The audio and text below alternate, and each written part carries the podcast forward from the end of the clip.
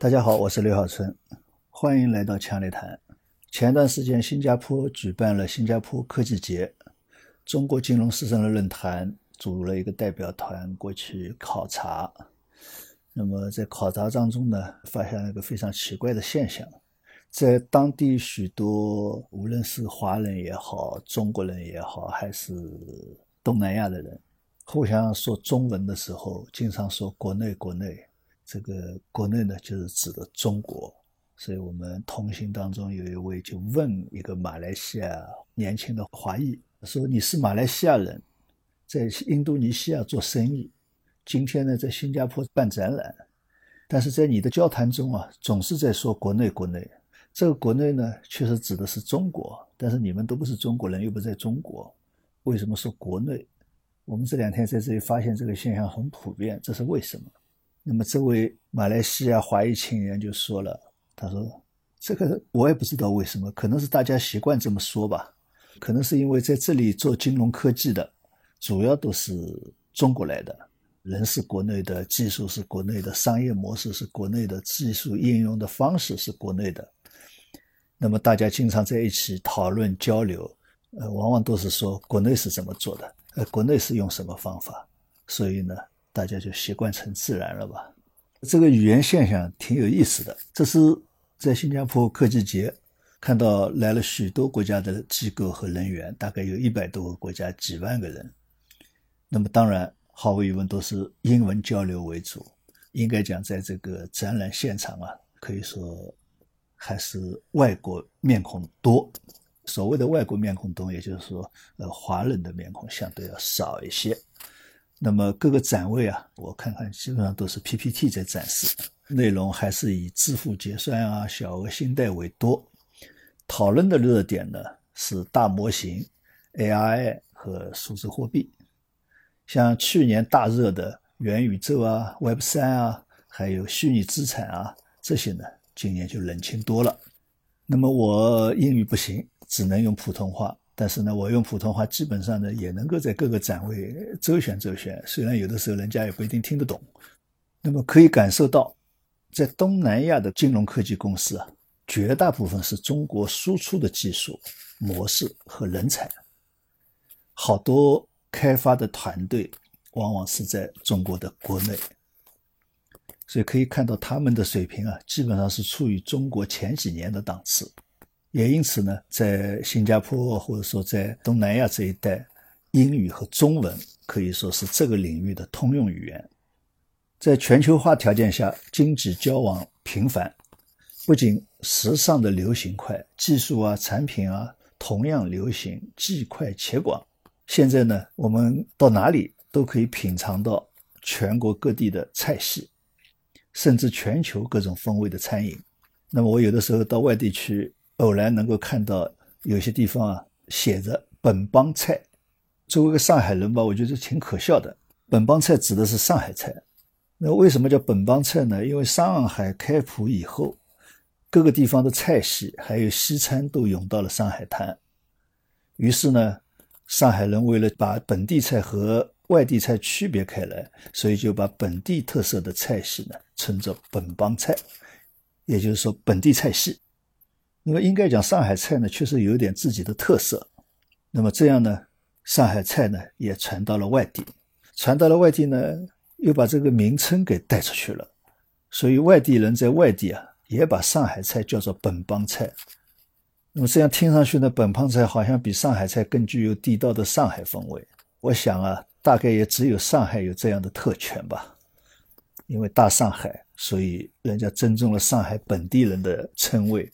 把上海菜叫做本帮菜，实际上上海人并不是这个意思，只是说这是本地菜的意思。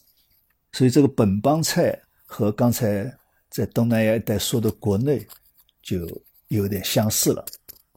一九九九年我刚到香港工作，那个时候啊，除了中环、铜锣湾部分的商业区域，其他地方啊基本上是很少有人能够听懂普通话的。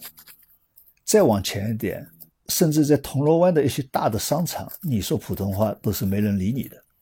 那么那个时候地铁站的报站啊，就是有英语，有粤语。那么一直到两千年以后才慢慢的、慢慢的地铁报站呢有了普通话了。慢慢的呢，港岛大部分地方呢普通话就可以通行了。那么再过几年呢，九龙用普通话问路呢，人家也能听懂。现在啊，新界大多数地方也能够听懂普通话，不过实际上走到一些比较偏僻一些的地方。讲普通话，当地的香港人也是听不懂的。改革开放初期，这个大家都知道，粤语、港式普通话、台式普通话忽然呢就风靡全国，而且持续了相当长的时间。但是现在大家可以看到，这些语言就比较平常了，只是汉语言中的一个普通的类别而已。那么，即使是在演艺界，大概呢也和东北话呀、四川话一样，稍微显得特别点。并不会像原来那么风靡，原因是什么呢？原因就是那个时候港台无论是在经济上还是在时尚方面，都是内地的引领者。一九八三年，我刚刚到杭州工作，就发现啊，在省级机构开会，一般都是用普通话，但是呢，杭州人、绍兴人、宁波人、嘉兴人、湖州人，他们啊，大多数是用自己的方言发言和交流。原因是什么呢？原因就是一方面啊，这几个地区的方言呢，互相之间大致都能听懂，他们都属于吴语体系的。那么更主要的是什么？是因为这几个地方在历史上，无论是经济还是政治方面，都在省里面处于强势的地位。那么所以呢，在省城，他们就不需要迁就别人是不是能听懂自己的方言。但这个情况呢？在江苏恐怕就是另外一种景象了。你像苏北话的，苏北话它是属于北方语系，各地呢虽然有所差别，但是基本上互相能听懂。不仅苏北人之间互相能听懂，而且苏南人呢也大致上能听懂。那加上呢南京话呢也是属于这个北方语系的，所以呢苏北人到南京开会，他照样是大大咧咧的说自己的家乡话。但苏南地区的人呢，虽然是有钱，但是呢，在江苏的政治上并不占强势，所以虽然呢，在南京也讲自己的家乡话为主，有的时候呢，就不能不迁就苏北人的需要，说说普通话，以至于啊，苏南人说普通话不仅带有自己家乡的特色，还带有苏北的口音，所以一般听江苏人说普通话，基本上都有苏北口音。李光耀在《李光耀观天下》这本书中，对自己创造新加坡这么一个国家非常自豪。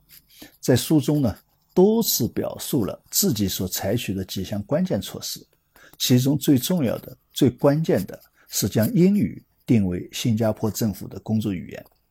他认为，正因为新加坡将英语作为第一工作语言，普遍实行英语教学。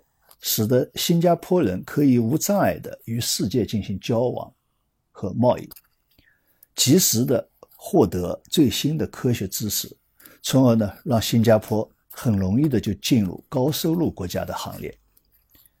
那么他另外呢还在几处说到，越南啊，因为是法国殖民地，虽然有许多精英能够说法语，但是法语已经不是世界语言了。那么你现在要有法语转为英语就非常困难，这也因此呢降低了越南经济融入世界的能力，它就没有像新加坡这样能够很快的融入世界。实际上，将英语确定为第一工作语言，不仅有经济的考虑，更有政治的考虑。新加坡的民族组成主要是华人、马来人和印度人，同时呢。新加坡本身呢是被马来西亚踢出来的一个破落小岛，因而独立以后，在政治上对内需要平衡三个民族的感情和诉求，更需要将三个民族团结在一起；而对外呢，要减少对马来西亚的刺激。马来西亚之所以将新加坡踢出，是因为马来西亚独立后民族主义情绪高涨，当政者。要建立马来人的马来西亚，而不是李光耀所提出的马来西亚的马来西亚，也就是说多民族国家。那么，就是马来西亚人呢，希望是建立一个只有马来人的马来西亚国家，将英语作为第一工作语言，一方面有原殖民地的权威性，又能在三个民族间达成共识，也不至于刺激马来西亚。另一方面，政府也承认华语、马来语和印度语是工作语言，让三个民族呢都得到了安慰。不过，李光耀所说的华语是指普通话，不同方言的华人在生活中尽可以说各自的方言。但公共媒体和官方活动只能说普通话，学校华语教育也只能用普通话。目的一方面是便于互相交流，更重要的一方面是避免因为方言而强化族群的分别，进而形成族群的对立与冲突。李光耀对此啊是非常在意的。退休以后，他基本上呢是不干预政府的决策，但当政府。为了顺应民间呼吁，准备同意广播电视播放华语的方言节目，他是坚决反对。他说：“不是单纯出于对自己政策的坚持，关键还是要考虑政治上和经济上的后果。”对于印度尼西亚首任总统苏加诺的治国策略，李光耀呢，大多数都是持否定的态度，唯独对其语言政策。赞赏有加。印度尼西亚号称是千岛之国，有一百多个民族，语言复杂，主要岛屿是爪哇岛，主要民族是爪哇族，占总人口的百分之四十。苏加诺自己就是爪哇族人。印度尼西亚独立的时候，苏加诺虽然呢非常强硬而且独裁，但是呢，他并没有。将爪哇语确立为政府的工作用语，而是将隔壁邻居的马来语确立为政府工作语用语。印度尼西亚在被殖民前并没有一个统一的国家，各民族互相之间大多数听不懂其他民族的语言。如果按照人数的多寡来将爪哇语确定政府的工作用语，势必至于有百分之六十的国民。不懂政府的法规制度和政策，更容易造成民族之间的对立，从而走向分裂。而现在用了隔壁的马来语作为政府工作用语，反而让国内各民族人民呢心平气和，相处融洽。从李光耀的叙述看，马来语似乎是那一片海域岛民们商业交往的共同语言。所以呢，作为印度尼西亚。各个民族的人民呢，对马来语并不反感。语言的传播与流行是政治的，也是经济的，更是文化的。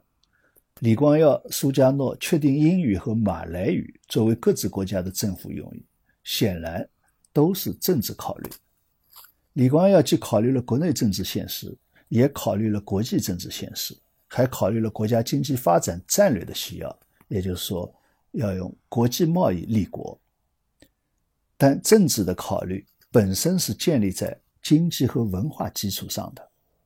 上述国内本帮菜现象、粤语流行风的变迁、江浙方言现象，都有经济和文化的基础。没有原来英国殖民统治的文化因素，李光耀的语言政策是不可能如此成功的。一种语言说的人多，有其历史文化的原因，但是呢，在当下是不是一种强势语言，却不是人数决定的，而是语言所承载的思想文化决定的。李光耀认为，华语不会成为世界性语言，关键是现代科技、思想、贸易规则等等先进文化，绝大部分是用英语表述的。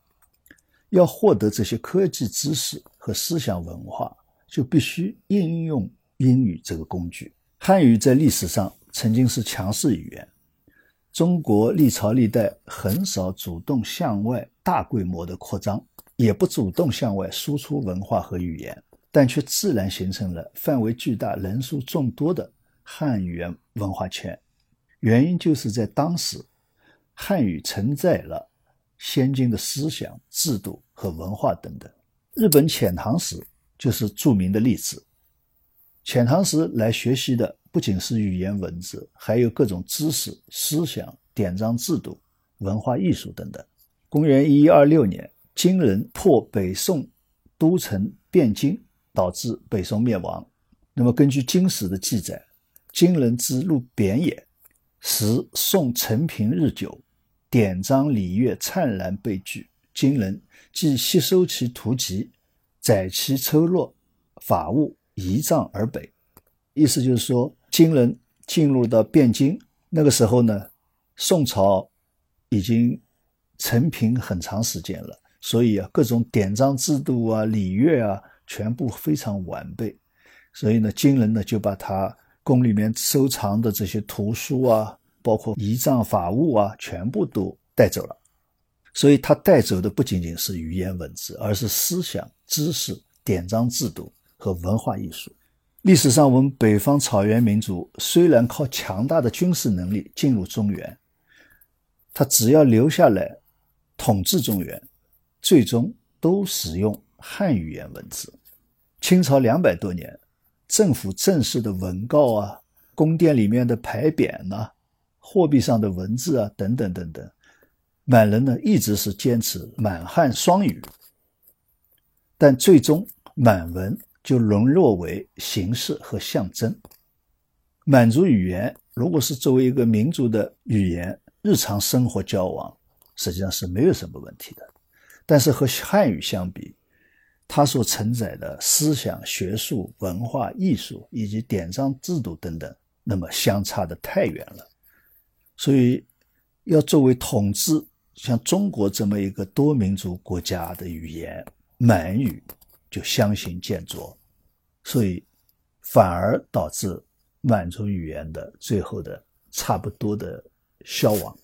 语言文字是人类情感交流。知识交流、行为交流、思想交流、信息交流的工具，也是人类情感积累和传承、知识积累和传承、思想积累和传承、信息积累和传承的载体。货币则是人类商品交换、价值交换、价值衡量的工具，也是人类价值和财富积累与传承的载体。这两者的规律啊，具有很大的相似性。交流、交换、积累和传承能力的越强大，这种语言文字货币就越强势，越容易被接受。这样的能力需要政治的支撑，更需要经济的支撑，而尤其需要制度、文化、思想和科技创新能力的支撑。单纯的政治军事强大。并不足以支持一种语言文字或者货币的霸权，因为担心在新加坡科技节上啊听不懂别人说的英语，所以呢，我出发前在手机下载了一个讯飞听见的 APP，据说可以实时将一种语言的语音翻译成另一种语言的文字。那么在当时呢使用当中，我就发现啊，如果是欧美人讲的英语，它翻译成中文文字呢？大概能看个明白三分之一。东南亚地区的人讲这个英语呢，把它翻译成中文文字啊，大概能看明白四分之一。而中国大陆人讲的英语，翻译成中文文字呢，基本上通畅明白。但是中东人讲的英语，那么这个 A P P 翻译出来的中文文字啊，可以说是不忍卒读，不明所以，根本就看不明白。不知道他翻译的是什么东西，所以呢，我就干脆关掉了。英语虽然是当今世界商务往来、科技交流等等的通用语言，但是实际上啊，世界上各地的人们在运用英语的时候呢，也是不完全相同的。不仅语音不同，表述方式、用词习惯也不相同，并且呢，这种习惯啊、方式啊。还在不断的变化中间。不过呢，神奇的是，大家相互都能听懂。但是讯飞听见这个软件啊，可能只是用中国人说的英语进行训练的，所以呢，中国人说的英语呢，它就翻译成中文就翻译的很流畅，而其他地方的人说的英语，它翻译出来就非常的不流畅，甚至于不知道说什么了。那么货币流通啊，也有这样的现象。不同地区、不同的人们使用货币的习惯方式都有微妙的差异，这样的差异给货币流通带来不同的特点。所以，我们试图用技术来固化语言文字的表现方式和不同语言之间的对应方式，还有货币的流通方式。那么这就如同用政治强力来支撑语言文字或货币的强势或霸权，这看来是不可能的。好，今天就和大家分享到这里，谢谢各位，再见。